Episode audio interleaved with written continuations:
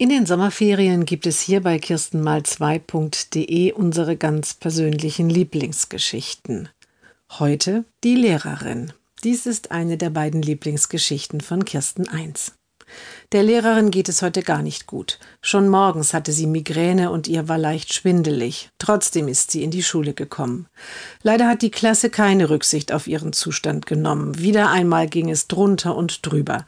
Irgendwann hatte sie keine Kraft mehr und musste mal kurz rausgehen.